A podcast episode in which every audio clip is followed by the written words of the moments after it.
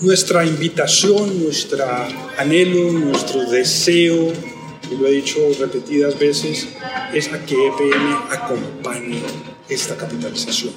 Esa es la pregunta que queda por resolver. Esa y solo esa. Si EPM va a poner la plata o no va a poner la plata. Esa es una decisión enteramente en este momento de EPM.